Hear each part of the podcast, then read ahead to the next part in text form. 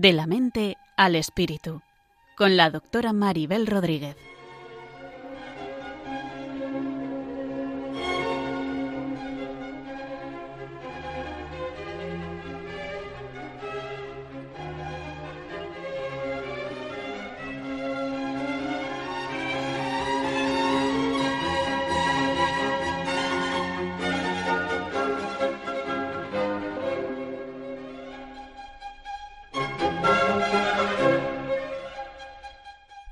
Saludos a todos y bienvenidos a un nuevo programa de la mente al espíritu. Un programa que pretende tener puentes desde la psicología y la psiquiatría a la espiritualidad y a la religión para llegar a tener una visión del ser humano más integrada y más completa. En el programa de hoy hablamos sobre los traumas, esas experiencias dolorosas que ocurren en la vida y que dejan un impacto muy grande en nuestra existencia, llegando a desencadenar trastornos mentales graves como es el estrés postraumático. En el programa definiremos qué son los traumas, mostraremos ejemplos de los mismos, hablaremos de cuáles son sus consecuencias y de cuál es su frecuencia, y a su vez señalaremos qué nos puede llegar a proteger de sufrir las consecuencias de un trauma o bien que nos puede hacer más vulnerables a sufrir ese tipo de consecuencias.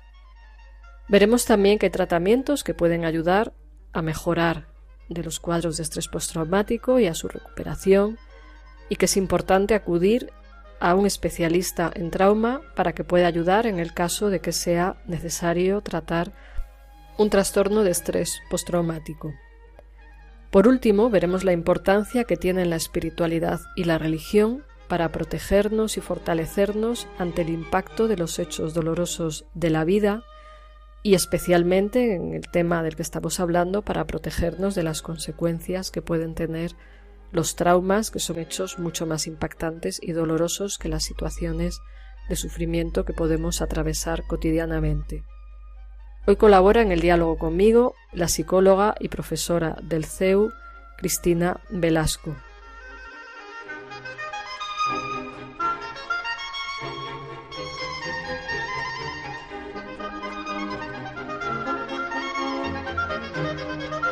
Estás escuchando De la mente al espíritu con la doctora Maribel Rodríguez aquí en Radio María.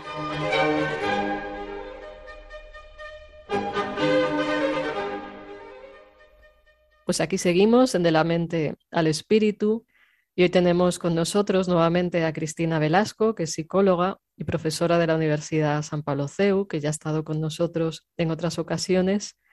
Y hoy me va a tocar a mí hablar más del trauma, pero Cristina nos va a ayudar. Pues nuevamente bienvenida, Cristina, muchas gracias por estar aquí. Hola a todos y gracias, Maribel. Pues nada, intentaremos sacar toda la información posible sobre el trauma, ¿no? Que nos, nos cuentes un poquito sobre todo para empezar, pues, ¿qué es el trauma psicológico? ¿Cómo lo definirías? Sí, porque es importante conocer qué es, porque es una causa de sufrimiento para muchas personas y hay que diferenciar trauma psicológico de trauma físico. O sea, trauma es un golpe y trauma psicológico sería un golpe, un daño en nuestra psicología, nuestra mente y emociones, produciendo una herida en esta psicología y normalmente se produce cuando hay súbitamente un sufrimiento muy intenso y cuando no tenemos suficientes recursos para defendernos o reaccionar adecuadamente ante él.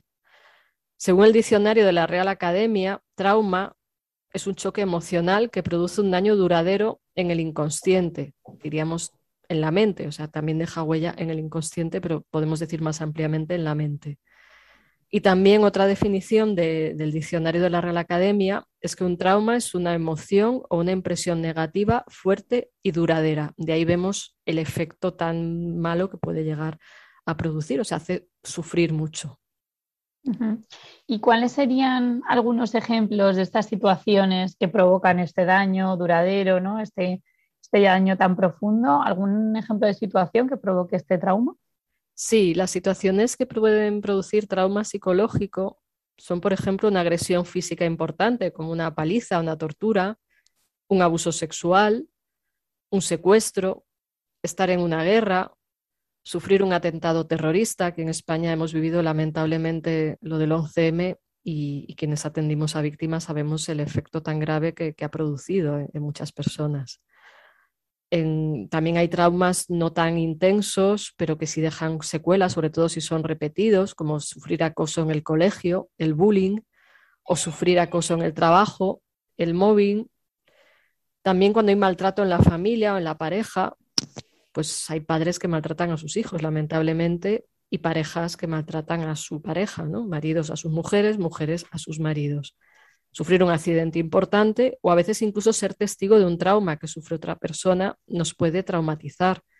O fenómenos naturales como lo que está pasando en la, en la, en la Palma, el volcán de La Palma, o bien todo lo que nos ha ido pasando en este año y pico con el COVID. O sea, muchas personas han sufrido situaciones muy traumáticas pues por estar hospitalizadas, por el miedo a, vivir la enfermedad, por bueno, el confinamiento, hemos vivido situaciones duras y a algunas personas les ha dejado secuelas psicológicas de las que se están recuperando o ya se han recuperado o todavía están sufriendo. Sí, eso estaba pensando, Maribel, si ante una misma también situación, como por ejemplo, pongo el ejemplo del COVID, eh, también como no sé si el trauma ante una misma situación afecta a personas de diferente modo. Es decir, si la gravedad objetiva del hecho, ¿no? De, has dicho, hay distintos grados, ¿no? Pues no es lo mismo un abuso sexual que a lo mejor pues que una pareja te haya dejado, ¿no? Entonces, eso le afecta a la gente de diferente manera. Sí, claro, porque el, el impacto del trauma, por un lado, produce más o más, perdón, me estoy explicando es decir, la gravedad va a depender del impacto del trauma, o sea que si el trauma es más duro, más fuerte, pues va a hacer que se produzca más sufrimiento, o sea, no es igual que tu pareja te deje porque no va bien que que te dé una paliza, o sea, son grados distintos. No es igual haber perdido tres o cuatro familiares por el COVID sin haberte podido despedir de ellos como personas que conozco, que haber pasado el cuadro del COVID como una gripecilla. No es igual que ha muerto una persona ya muy mayor que que ha muerto un hijo del COVID. Entonces, la intensidad del trauma influye en la reacción y luego la fortaleza psicológica de la persona, el momento que está pasando. Cuando uno está viviendo periodos de estrés, o ya se te ha acumulado todo, hay gente que dice, se me ha juntado todo y encima, zas, vive algo terrible o de repente te pasa de todo y, el volcán te come tu casa y pierdes todo y además pierdes tus cultivos, pues claro, es una acumulación de factores. Entonces, simplificando mucho, es una mezcla entre el, impacto del golpe, es decir, qué fuerte es el golpe y la fortaleza que uno tiene en ese momento. O sea, que hay gente fuerte que igual le pilla un momento flojo y también tiene un impacto claro, más grave. Objetivamente no sea una situación tan traumática. ¿no?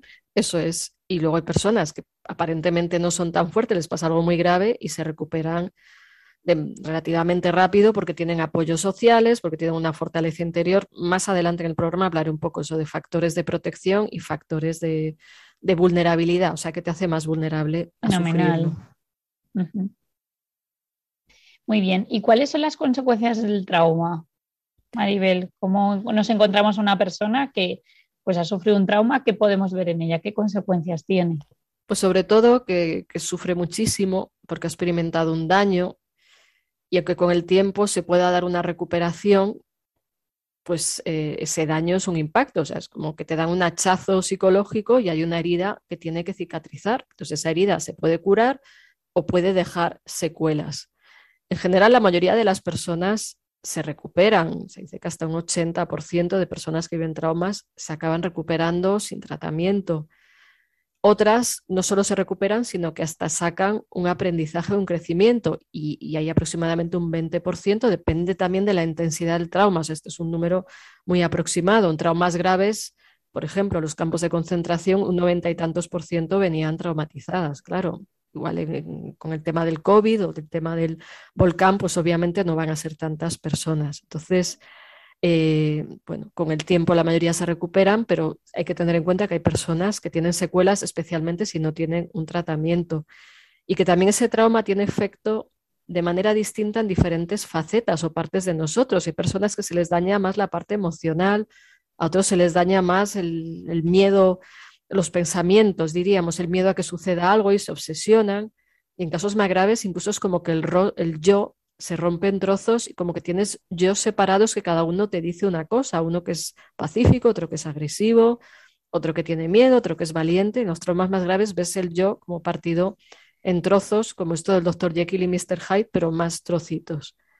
Y, lo más importante es que puede generar ese sufrimiento diferentes trastornos mentales. El más conocido es el trastorno de estrés postraumático, que igual a nuestros oyentes les sonará, pero puede ser de leve a grave y puede ser incluso crónico.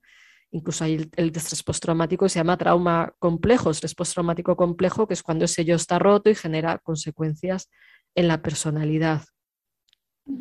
Y dentro de esas consecuencias eh, hay que ver por ejemplo, las personas que vivieron el 11M o quizás quienes están viviendo ahora lo de La Palma, especialmente si, les bien, si lo ven todo con mucha intensidad, o sea, igual el que no ve las cosas directamente no sufre tanto, pero cuando hay mucho impacto, la persona queda inicialmente en un estado de shock, de miedo, de angustia, de ansiedad, puede tener pesadillas, también periodos de insomnio, bloqueo emocional o bien emociones muy intensas sin poder evitar tener lo que ha vivido en la mente, aunque no quiera pensarlo. O sea, le vienen recuerdos, le vienen sensaciones, puede haber más síntomas, pero en esta primera etapa de, ese shock que digo, la persona el primer mes experimenta lo que se llama estrés agudo. O sea, si te acaba de pasar algo y te pasa todo esto, no tienes estrés postraumático, tienes estrés agudo, que es ese primer, esa primera reacción que hay gente que se le acaba pasando en un mes, pero si ha pasado más de un mes y sigue con lo mismo, hablamos de, estrés postraumático que puede incluso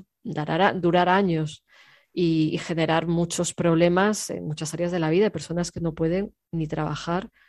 Y, bueno, afortunadamente el trauma se ha estudiado más después del 11S y del 11M, porque antes no sabíamos tanto, pero lo importante es ver que, que puede llegar a generar trastornos mentales, que no siempre queda, un trastorno, pero pueden quedar síntomas sueltos, como miedos exagerados a algo. Hay quien tiene miedo a sitios cerrados o miedo a las alturas, porque igual ha vivido un susto muy grande, apegos excesivos, algunas personas con miedo a ser abandonados y han sido los padres quienes han abandonado al niño cuando estaba necesitado de apoyo.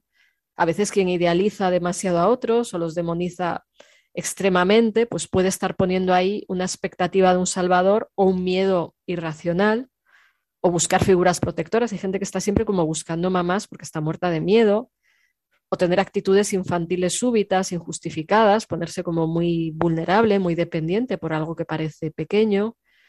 Y bueno, puede haber más reacciones, pero un poquito para que nuestros oyentes nos entiendan que aunque no haya un trastorno, los traumas pueden dejar algún tipo de reacción de este tipo. Y en cierto modo dirías, Maribel, que es bastante frecuente, o sea, es decir, que detrás de alguna enfermedad mental siempre haya un trauma o no necesariamente. Pues parece que el porcentaje es alto. O sea, algunas enfermedades mentales tienen un peso hereditario grande y, y, ahí puede haber más condicionantes, pero también cada vez más hay estudios que incluso en trastornos mentales como la esquizofrenia, que tienen una carga genética, o el trastorno bipolar, parece, y bueno, no solo parece, sino que está demostrado que los traumas los pueden desencadenar. Es decir, quienes tienen esquizofrenia, trastorno bipolar, que tienen un componente hereditario importante, incluso en la depresión mayor, que también tiene un componente hereditario importante, el vivir traumas hace que tengas más probabilidades de desarrollar el trastorno. Y luego, aunque no tengas ese componente hereditario que te hace más sensible al trastorno mental, si te pasan demasiadas cosas, te puedes acabar rompiendo, aunque seas súper fuerte, aunque tus genes sean de Superman, pues ya te están golpeando y te dan con kriptonita, pues te rompiste. es importante ver que, que, son una mezcla de factores, pero que cualquier ser humano puede acabar traumatizado si hay un golpe suficientemente intenso en su claro. vida. Claro, y cuánto nos hablabas del trastorno por estrés postraumático, ¿no? ¿Cuánto de frecuente es este trastorno así a nivel general en la población? Pues en España tenemos parece que casi un 2%, al menos los que están detectados, porque igual no llegamos a, detectar a todo el mundo y quizás personas quedan sin, sin ser localizadas con este problema. En Europa parece que el estrés postraumático diagnosticado es de aproximadamente un 1% y curiosamente en Estados Unidos un 3,5%, o sea, es más alto, habría que ver qué factores hay ahí, pero lo que decía en España es aproximadamente o casi un 2%, siendo el doble de frecuente en las mujeres que en los hombres. Puede haber factores que hacen que las mujeres reciban más agresiones, por ejemplo, más agresiones sexuales. Pero bueno, también hay que ver que otros trastornos mentales pueden ser debido a hechos traumáticos, como decía, y de ahí podemos deducir que el porcentaje de personas a las que les ha hecho daño un trauma es en realidad más alto. Aquí también aclaro que a veces no es un solo trauma muy gordo, sino que una acumulación de muchos traumas pequeñitos puede equivaler a un trauma muy gordo. Entonces, es difícil a veces detectarlo, lo, deducimos por los efectos. Y luego también en el, caso del abuso sexual, por ejemplo, en Estados Unidos se, se dice que uno de cada cinco niños ha sufrido abuso sexual. Uno de cada cuatro ha sido físicamente maltratado por uno de sus progenitores hasta el punto de dejar una marca en el cuerpo y una de cada tres parejas recurre a la violencia física. En fin, que es bastante frecuente, o si sigamos haciendo números, en España estas estadísticas son similares y bueno, que realmente es preocupante el, ver pues este tipo de, situaciones. no todo el mundo sufre traumas graves como los que digo, pero que, el porcentaje, o sea, pensemos que si un 20% aproximadamente sufren abusos sexuales, de estos lo sufren el 80% dentro de la familia. O sea, es que es algo muy grave, pues son temas de los que hay que estar muy atentos y ser conscientes. Claro. Sí, sobre todo porque a lo mejor también lo que dices, no te hace falta haber vivido una situación especialmente eh, impactante, ¿no? Como puede ser, oye, yo viví el 11S, pero sí que es verdad que pequeñas heridas, ¿no? Eh, pequeños daños del día a día, bien por parte de tu familia, bien por parte de algún jefe, lo que hemos hablado antes del acoso laboral o de eh, a nivel de, pareja, pues es verdad que pequeñitas cosas también te pueden afectar muchísimo. ¿no? Claro, tú puedes acabar rompiendo. Se dice que es como la tortura de la gota malaya, que el gota, gota, gota, al final te abre una brecha y, el problema es que a veces la gente no se da cuenta de por qué está mal y que no se da cuenta de que ha sufrido pequeños traumas porque tendemos como a no darles importancia. Claro, como un mecanismo de defensa también. Claro, claro. Luego igual nos explicas un poco más de eso. Sí, sí, sí. Y además también a veces se normaliza, bueno, es normal que tu jefe te trate mal todos los días, es normal que discutas con tu pareja es normal que tus padres a veces no te hagan caso, pero claro, esto es normal hasta cierto punto, o sea, es normal que haya este tipo de problemas, pero si tus padres todos los días te echan una bronca porque no has estudiado, te llaman imbécil, pues eso día tras día te puede acabar generando una autoimagen muy negativa de ti y te puede llevar a un trauma que parezca una tontería. Efectivamente. Y de primeras dirías, Maribel, que un mecanismo de defensa también es como la negación o el no querer ver que a lo mejor eso te está pasando. No sé qué le puede pasar a una persona que de primeras eh, tiene la sensación de que está sufriendo un daño muy fuerte que no le corresponde.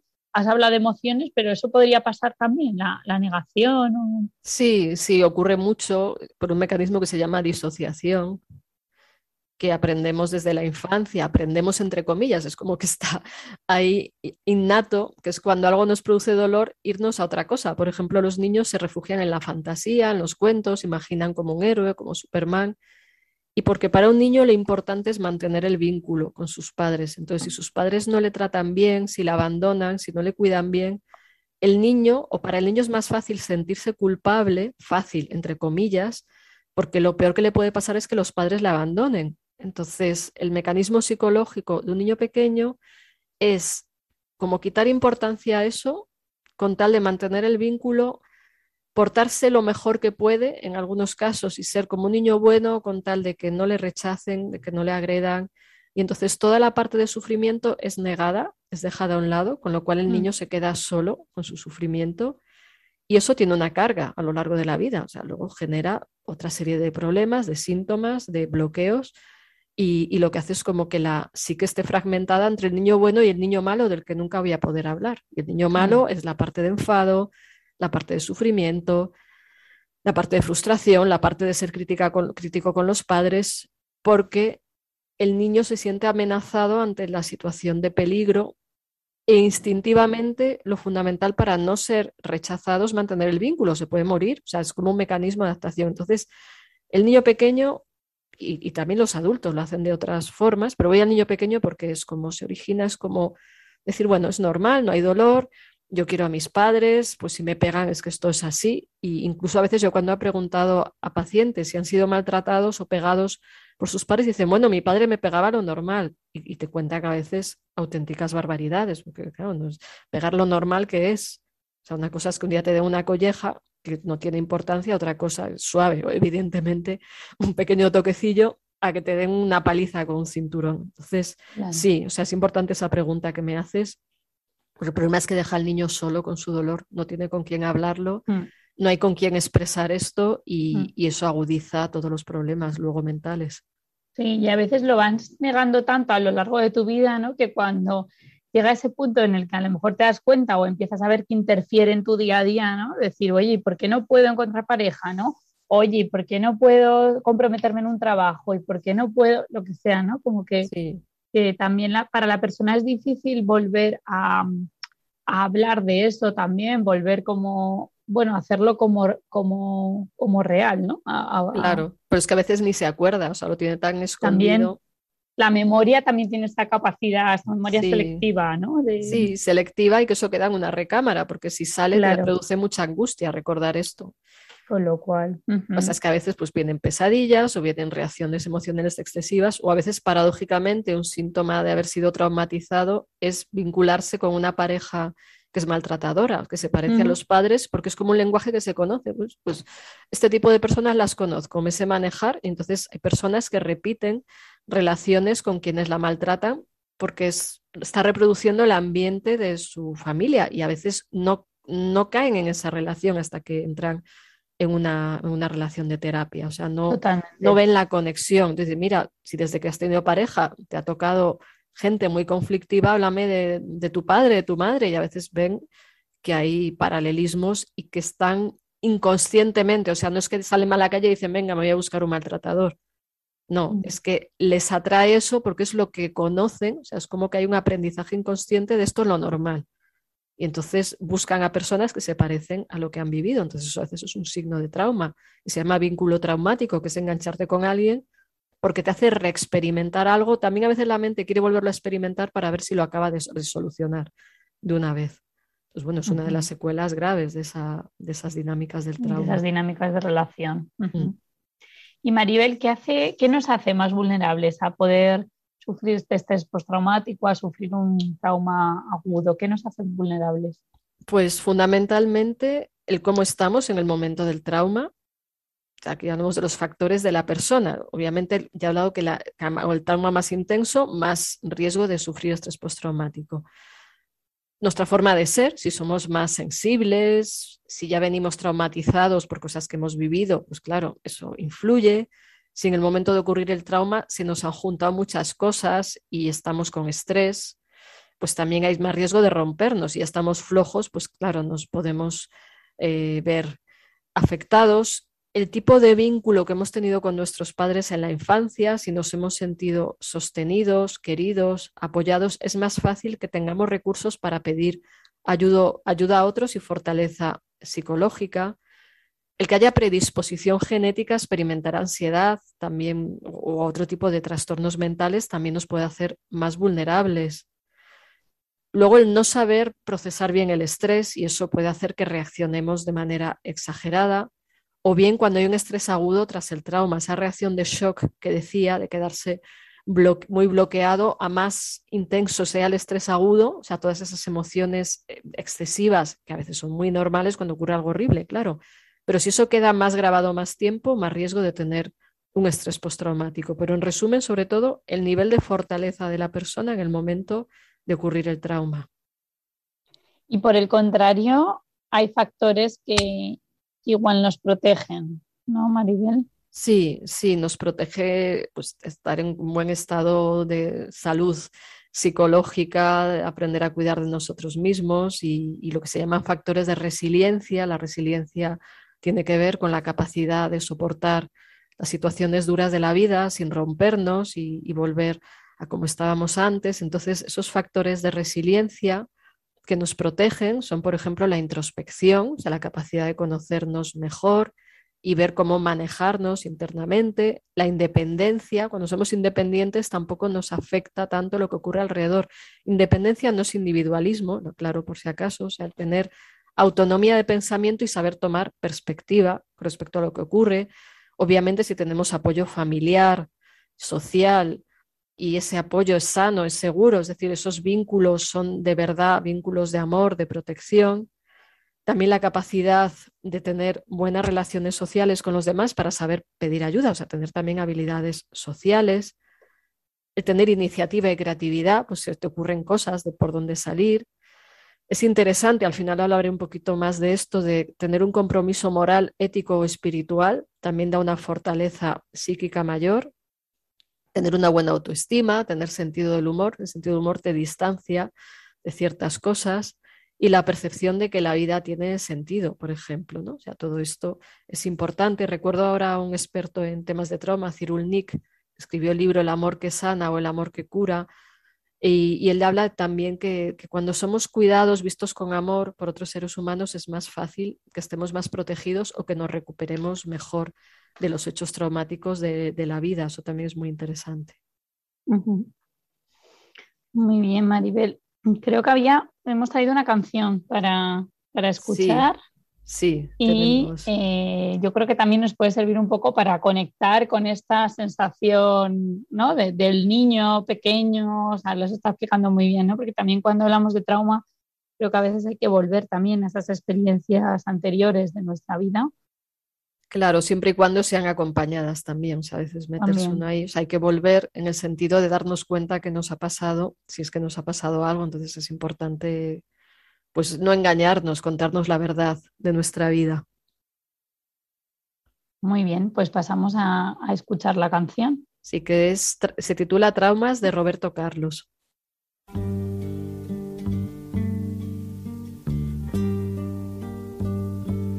Mi padre un día me habló para que jamás mintiese, pero él también se olvidó de decirme las verdades, las realidades de un mundo que un día iría a saber, los traumas que la gente siente después de crecer Hablo de ángeles que yo conocí, del delirio y la fiebre que existía, de mi pequeño cuerpo que sufría, sin poder yo entender.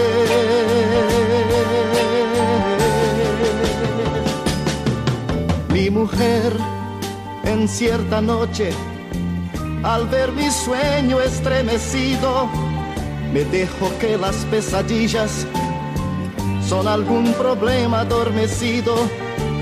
Durante el día la gente intenta con sonrisas disfrazar algunas cosas que en el alma conseguimos sofocar. Mi padre trató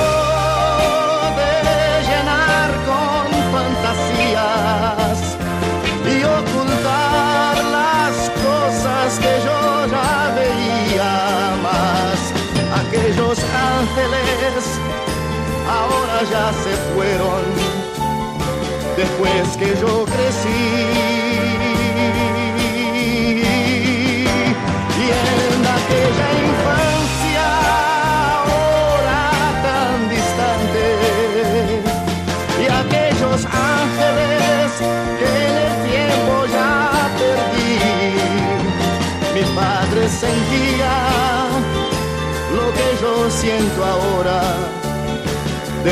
Que crecí.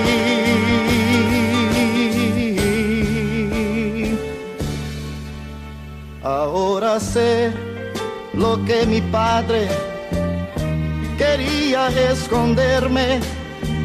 A veces las mentiras también ayudan a vivir Tal vez un día, mi hijo, yo también tenga que mentir y hacer más lindos los caminos que un día va a seguir. Mi padre trató de llenar con fantasías y ocultar las cosas que yo ya veía más aquellos aquellos ángeles ángeles ahora ya se fueron después que yo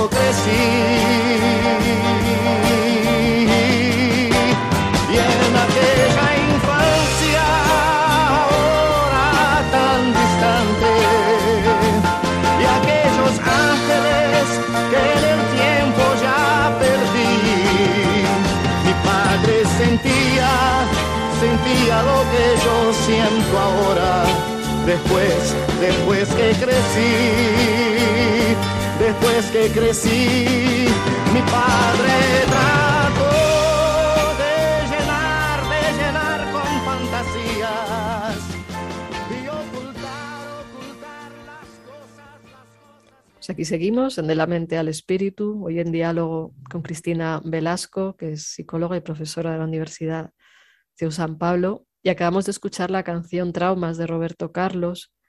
No sé si tú quieres comentar algo sobre ella.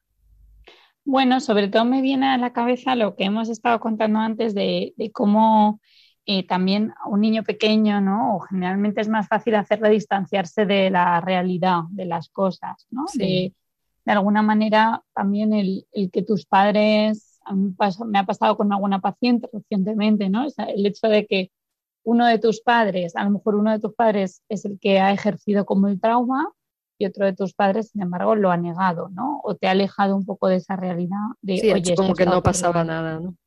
como hacer como que no pasaba nada, ¿no? Y, y bueno, al final eso, pues luego cuando llegas a la vida adulta, pues resulta muy, muy difícil procesar todo, ¿no? Y también vivir, pues encontrar un sentido, eh, conectar también con quién eres. Entonces, me ha llevado a pensar eso. No sé, Claro. para ti. Sí, también, sí, vamos, está claro que la canción refleja muy bien esto de, de hacer como que no pasa nada, también porque supongo que el propio padre no ha resuelto sus traumas y, y luego las secuelas que deja de, de las pesadillas y de cómo durante el día uno intenta vivir con sonrisas y disfrazar el dolor, pero al final está ahí, o sea, uno no puede engañarse y el trauma queda grabado en, en la psique, incluso en el cuerpo, o sea, deja una huella de ese sufrimiento que se ha vivido y hacer como que no pasa nada, pues aumenta el sufrimiento del niño y luego del adulto, porque se queda grabado ahí. Muy bien, Maribel. Pues siguiendo un poco con las preguntas que te estamos haciendo, eh, ¿cómo podemos darnos cuenta de que el trauma eh, nos ha dejado consecuencias? Es decir, ¿cómo podemos detectarlo o cómo podemos sí, ser conscientes? Pues sobre todo porque haya síntomas como reacciones emocionales exageradas, m- por ejemplo, que alguien no te responde una llamada y te parece que te están abandonando y que es el fin del mundo. Eh, Los miedos excesivos a algo, pues miedos a las alturas, a espacios cerrados, a hablar en público, que a ver, que hasta cierto punto son miedos normales y por eso digo excesivos, o sea, que te generen un bloqueo que te lo haga imposible. Grandes inseguridades por la vida, en uno mismo, inseguridades con respecto a los demás, el tener filias y fobias exageradas, esto, este tipo de personas las adoro, este tipo de personas las odio, pues te pueden estar recordando algo de, inconscientemente de lo que has vivido. Cuando hay una excesiva pasividad o resignación, porque se vive como una indiferencia vital, que incluso puede tener que ver con una incapacidad para sentir las emociones, el hacer cosas de las que no somos conscientes y nos ocurre con cierta frecuencia. ¿Dónde he dejado las llaves? Es que siempre me pasa, o sea, no es que, o sea, todos nos pasa a veces dónde he dejado las llaves, pero me refiero a que movemos cosas de sitio, eh, hacemos algo y luego no recordamos que lo hemos hecho, eh, enviamos un mail y luego no sabemos que lo hemos mandado, o creemos que lo hemos mandado y no lo hemos hecho. Y, y bueno, sobre todo el, el que haya síntomas de intensa angustia, ansiedad ante mínimos estímulos, las pesadillas, un insomnio, que a ver, que pueden ser síntomas de muchos trastornos mentales, pero si se juntan muchas de estas cosas y, por ejemplo, también vemos que hay una repercusión en nuestras relaciones emocionales o nuestras reacciones con los demás, apegos, excesivos, depender mucho eh, obsesivamente de una persona, o lo contrario, rechazos excesivos, o bien personas que aman y odian a la vez porque tienen un cacao por lo que han vivido con sus familias.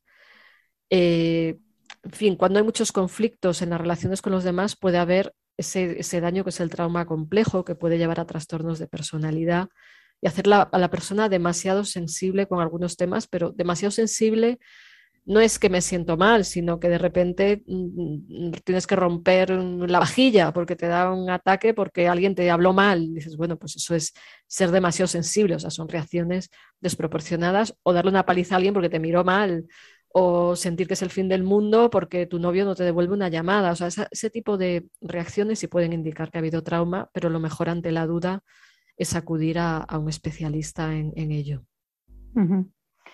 Bueno, y yo que estoy en, el mundo universitario, ¿no? He estudiado psicología y mucha gente dice que la gente estudia psicología para arreglar sus traumas y bueno, no sé si todos en cierto modo sufrimos traumas y nos puedes aportar un poco de luz sobre esto, ¿no? Sobre no ya el estrés postraumático que es un trastorno, sino como en cierto modo si todos podemos haber vivido en algún momento alguna situación traumática.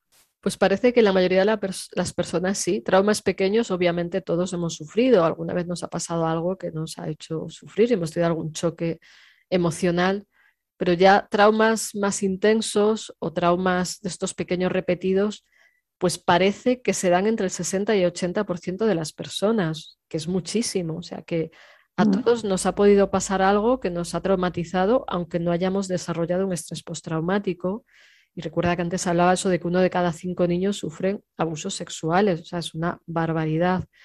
Lo importante es que la mayoría no desarrollan consecuencias importantes, la mayoría, si hemos sufrido traumas, nos recuperamos bien, porque tenemos una capacidad de resistencia. Eso no quiere decir que hay que normalizarlo y que, bueno, como todos nos traumatizamos, o casi todos, pues hay que aguantarse. No, o sea, no es normal vivir cosas horribles o no es normal que un niño pues vive un abuso sexual o le maltraten sus compañeros en el colegio u otra serie de, situaciones muy duras o que no se le cuide bien o se le abandone en ciertos momentos o se abandone de manera flagrante. La cuestión es que estos traumas, el, el mayor problema es cuando se dan de una manera muy intensa o de manera muy frecuente y uno está muy vulnerable y con pocos recursos para defenderse. Y esto es el caso de la mayoría de los niños, o sea, si les ocurren cosas muy duras, no las entienden, no saben qué les está pasando, como hizo una experta en trauma, psicóloga, dice, al niño se le silencia demasiado a menudo, al niño no se le traduce su experiencia interna, se le pide que no sea niño desde muy temprano, demasiado pronto. Bueno, pues esto nos habla de esto, de que los niños sufren traumas y encima no pueden hablar de ello. Sí, no, totalmente, con lo cual es una etapa de la vida también como mucho más vulnerable Sí. En ese sentido, todo lo que te pase también cuando eres pequeño no es, no es por el hecho en sí de volver a ella, sino porque como ahí eres más vulnerable, pues también de alguna manera los niños habría que cuidarles y protegerles más, en cierto modo. Eso es, y no silenciar. Y no silenciar. Las cosas duras, darles espacio para hablar de lo que les hace sufrir, porque si no, sí que hay mucho más riesgo de trauma, de desarrollar un trastorno mental y, estar ahí disponibles, porque cuando un niño tiene que silenciar cosas, negarlas, incluso disociarlas, dejarlas en ese archivo donde no se acuerda, pero luego le generan síntomas, pues el, niño pues va a estar viviendo una relación con el mundo muy difícil, porque nuestra mente va a reaccionar cuando somos mayores en función de lo que hemos vivido en nuestra familia. Si nos han maltratado, creemos que el mundo nos va a maltratar y vivimos como si hubiéramos sido un perro apaleado pensando que cualquiera nos va a agredir. ¿Y cómo se podría definir un poco más este trauma psíquico infantil, Maribel? ¿Qué podríamos...? Pues sobre todo lo que decía de guardar silencio ante cualquier cosa que le ocurre y cuando las figuras de protección no están en sintonía con sus necesidades, pues ahí hay, hay riesgo ante las agresiones que se pueden dar y, que el niño se quede sobre todo solo con, con su dolor porque si no el niño queda victimizado de por vida, lleno de temores, por ejemplo, un, efecto de la victimización sexual, es decir, de una agresión sexual, es que luego el niño tenga muchos problemas en las relaciones de pareja y que viva muy bloqueado incluso alejada del mundo. Y, bueno, eh, como en Estados Unidos, en España, pues hasta uno de cada cinco niños menores de 13 años han podido sufrir algo de esto. Y, también a menor edad y más cercanía del vínculo, el impacto es más grave. Es decir, cuando el niño es más pequeño, que es más vulnerable, y cuanto más confía en la persona, el impacto es más grave. O sea, es más fuerte que abuse un padre o una madre de un niño que que abuse el profesor, aunque sea muy grave. Pero cuanto más sea el vínculo de confianza, más grave eh, es el daño que, se puede dar. Entonces, El tema es que, en el niño tenemos que tener especial cuidado porque, porque es donde más impacto puede tener una herida. También hay más opciones de recuperación porque un niño se puede regenerar, pero no podemos obviar su vulnerabilidad. Mm. No, desde luego, ¿no? Como, como que también ahí entra mucho, em, no sé si eso es, o sea, como cómo proteger a un niño, aun cuando el niño, por ejemplo, ha habido casos en los cuales, aunque claro, sean los padres los que normalmente maltratan a ese hijo, sea, como que lo mejor para ese niño sea lo que quieras estar con ellos, ¿no? ahí entra un poco como esa, o sea, en la mente del niño eso no es, claro, no entra, ¿no? Era un poco lo que decías, al final se hace ese silencio, se mantiene en el tiempo, se continúa, porque generalmente muchas veces es difícil también de detectar que hay creo que esto también es importante, ¿no? Como la detección a tiempo, sí, estar sensibles a esos temas, hablarlos en el colegio, detectar. Los mm. profesores ya cada vez saben más cómo detectar que hay niños que pueden estar sufriendo maltrato. Y bueno, cada vez sabemos más de esto también los terapeutas, ¿no? Y, y bueno, hay que estar sensibles a ello y, y también cuidar a, a, los adultos que han podido sufrir traumas, porque si no hay una tendencia a la repetición, si su trauma está bloqueado, pueden, no sé, si han sufrido palizas de pequeños, les dan palizas a sus hijos, si han sufrido abusos, abusan de sus hijos, no porque quieran, sino que es como una especie de mecanismo automático de una parte dañada de ellos, que es como que se apodera de ellos y como si les poseyera psíquicamente y no se saben controlar. Entonces, el cuidado de la salud mental también es una cuestión básica y el hablar sobre estos temas también. En la vida adulta, Maribel, eh, puede ser como el mismo impacto o, tendría alguna característica diferente. Cuando ocurren los traumas en adultos, normalmente las, reacciones psicológicas más graves se dan en personas que ya han tenido traumas infantiles porque están dañadas. Y, también, eh, aparte de esas situaciones graves y dolorosas que se pueden vivir, que ya hemos mencionado, pues se pueden dar traumas o consecuencias mm, graves del trauma por agresiones continuadas, pequeños traumas, o sea, lo que decía de la gota malaya, pues en las agresiones sutiles continuadas, como hemos comentado, el mobbing, el acoso moral en el trabajo, maltrato psicológico de otro tipo, descalificaciones, intentos de control en la pareja, intentos de sometimiento, todo eso va minando la psicología, los lavados de cerebro que hacen las sectas y ciertas parejas, pues también, ¿no?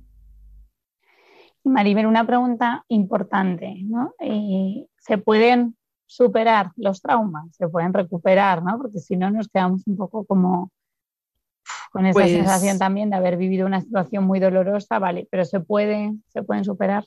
Pues sí, como comentaba, aproximadamente un 80% de las personas que sufren un trauma se recuperan, pero estas que sufren eh, ya un cuadro de estrés postraumático necesitan un tratamiento. La buena noticia es que la mayoría experimentan una mejoría, creo que era aproximadamente un 50%, pueden ser tratamientos largos, pues pueden recuperarse.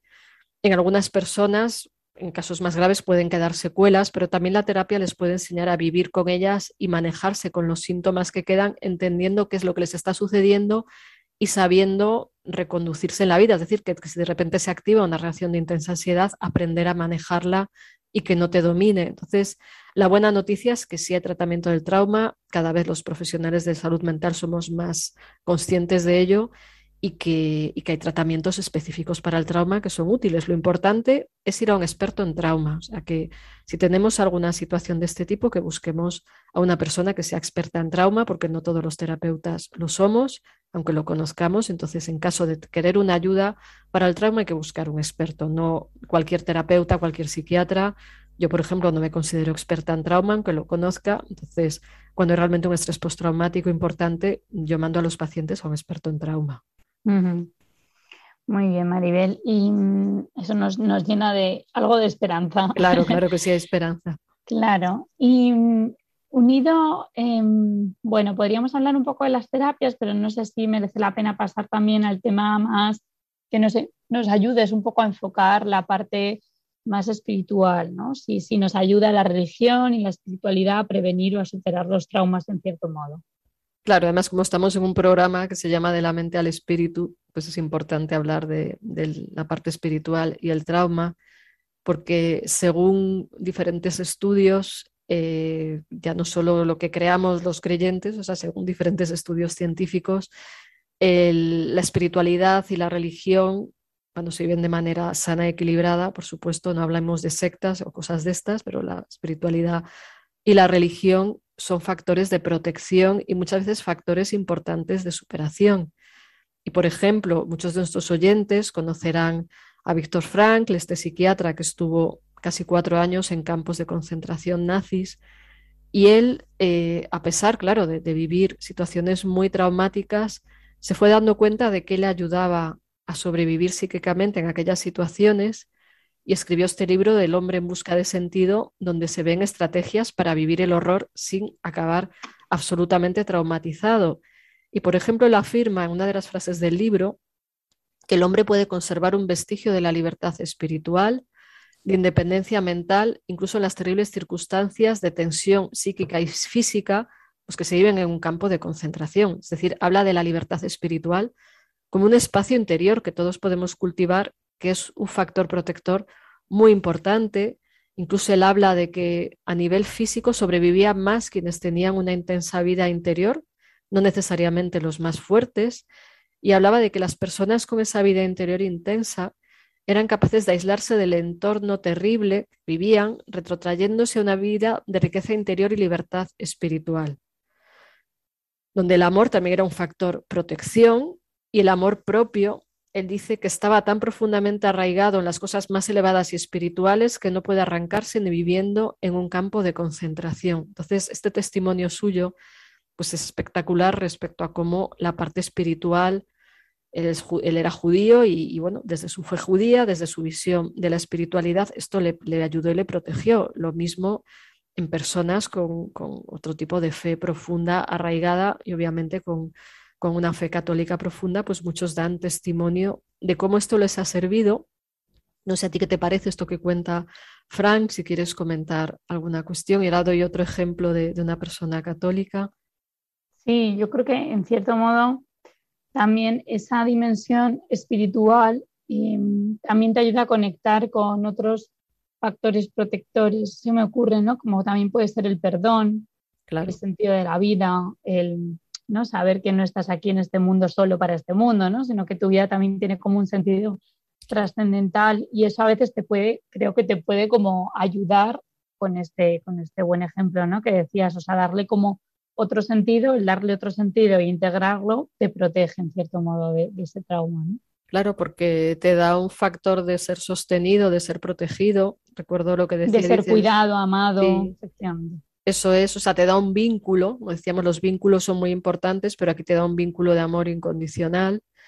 Y recuerdo al respecto lo que decía Edith Stein, de que antes de ir a los campos de concentración, porque ella era judía, aunque fuera una monja que se había convertido al catolicismo, eh, ella hablaba de que por fin iba a saber lo que era ser sostenida por Dios cuando iba a vivir a ese infierno de los campos. Entonces, para ella había una experiencia de ser sostenida y eso le daba fortaleza para llegar a, vivir esa experiencia y porque, como bien dices, esa, esa, dimensión espiritual pues, nos da una serie de recursos, de capacidades, de, de elementos de apoyo y también nos aporta una dimensión esencial y profunda que nos hace humanos. Ya hemos hablado de la libertad interior que decía Frankel. Él hablaba de, de, la capacidad del espíritu para ejercer resistencia, para luchar, para elegir una actitud ante lo que nos pasa, nos amplía la perspectiva, nos hace mirar más allá de nosotros mismos, nos aporta fortaleza, esperanza, nos puede aportar paz, etc. Y también mm. quería aportar otro testimonio que es de, de Marsa Linehan, una psicóloga de fama mundial, muy importante en cuanto a un tipo de tratamiento para personas también gravemente traumatizadas con trastorno límite de personalidad, que muchas han sufrido traumas, que es la terapia dialéctico-comportamental. Y ella, habiendo sido una persona con un trastorno mental grave, el trastorno límite de personalidad, tuvo una experiencia espiritual que le hizo empezar a salir de ahí. Ella cuenta lo siguiente, cuando era joven, estando ingresada en el hospital, se va a la capilla y dice, cierta noche estaba allí arrodillada, mirando la cruz, y de pronto todo el lugar se volvió dorado y sentí que algo venía hacia mí. Fue una brillante experiencia. Luego tan solo regresé corriendo a mi habitación y me dije, me amo a mí misma. Esa fue la primera vez que recuerdo haberme hablado en primera persona. Me sentí transformada. Y además esta mujer decidió salir del infierno para sanar a otros, o sea, decidió salir de su trastorno mental grave, buscar la salida. Ella dice que tenía que salir por una escalera en llamas porque estaba muy mal. Encontró la salida y desarrolló uno de los tratamientos más eficaces para ciertos trastornos mentales graves. Es también un testimonio muy importante de la superación del sufrimiento y del trauma. Claro, yo creo que también en cierto modo nuestra fe cristiana también nos ayuda a ver como esa experiencia de sufrimiento, o sea, no como algo que, claro, mm, que bien, ¿no? Que me traumatice, ¿no? Que por supuesto no es así en modo masoca, claro. pero sí que es como que para nosotros también ese sufrimiento puede tener un sentido, siempre acompañado por lo que hemos dicho, ¿no? Del perdón o de la compasión o del amor, o decir, oye, no me ha querido nadie en mi vida, pero sé que Dios me, me ama tal como soy, sé que, que entonces eso te permite también aceptarte, te permite eh, perdonarte, te permite como avanzar en tu vida, ¿no? Y por eso yo creo que también las personas que cuidan esa vida interior o esa espiritualidad, pues eso se, se, lo permite, ¿no? Hay pacientes que te dicen que solo el hecho de a lo mejor tener una vida de relación con Dios les da paz. Bueno, pues ya esa pequeña paz puede también ser, sanadora para estas heridas del corazón ¿no? relacionadas con. Claro, claro, pequeña paz y gran paz, según lo que cada uno vive. Y lo que decías de la compasión también es una parte del sentido del sufrimiento. Cuando sufrimos mm. y, vamos aprendiendo de esto, entendemos mejor a los que sufren.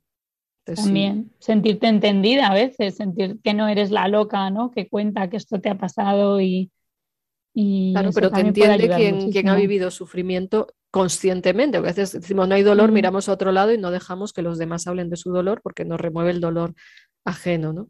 Entonces, el acoger el propio sufrimiento como algo normal en la vida, obviamente los traumas graves no son lo normal, pero me refiero a sufrimiento en diferentes aspectos, o si hemos vivido un trauma, hacer lo posible por superarlo, también con la motivación de ayudar a otros, como hizo Marsalineham y, ver también que, en la religión hay muchas aportaciones acerca de, cómo enfrentar al dolor y el sufrimiento, desde pues, la crucifixión de Cristo a la historia de Job. O sea, también la propia religión te da una perspectiva de cómo vivir el sufrimiento más allá de tu propio ego que se queda a veces atrapado, o sea, el ego humano, que es la parte del egocentrismo, el egoísmo, que yo sufro más que nadie, nadie me quiere y entonces amargo la vida a todo el mundo que a veces pobre, o sea, a veces uno está así y no puede hacer otra cosa, pero yo creo que es importante entender que es inevitable que haya sufrimiento, que a veces haya traumas y obviamente apoyarnos unos a otros, no normalizarlo. No es normal, pero es importante que todos nos hagamos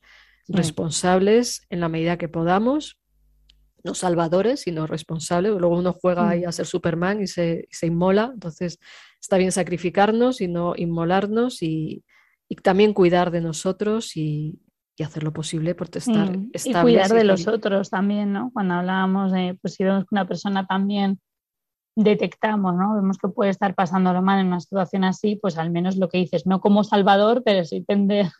Sí, como humanos, como personas que, que, dentro de su fragilidad, pues nos ayudamos unas a otras, ¿no? Y, claro, exacto. Ya el tiempo a su fin y no sé si quieres añadir algo tú para terminar. Bueno, no, nada más, que gracias por, por invitarme, Maribel, y que espero que haya servido un poquito, sobre todo para poder también entender y, bueno, y, profundizar en este tema, que es un tema apasionante, el del trauma, y ser conscientes de que a todos, en cierto modo, pues también podemos vivir esas pequeñas situaciones que nos hayan generado, ¿no? Sí, que trauma, se acumulan, podemos estar...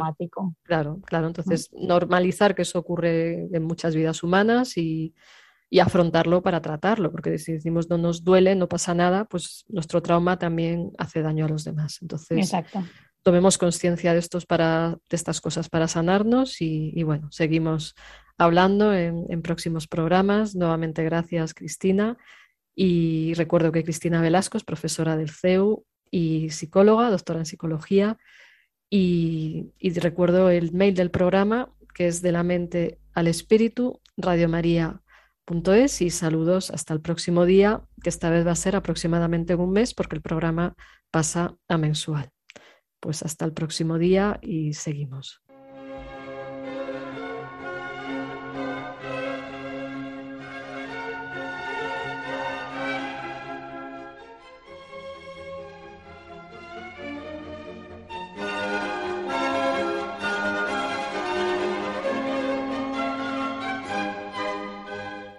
De la mente al espíritu, con la doctora Maribel Rodríguez.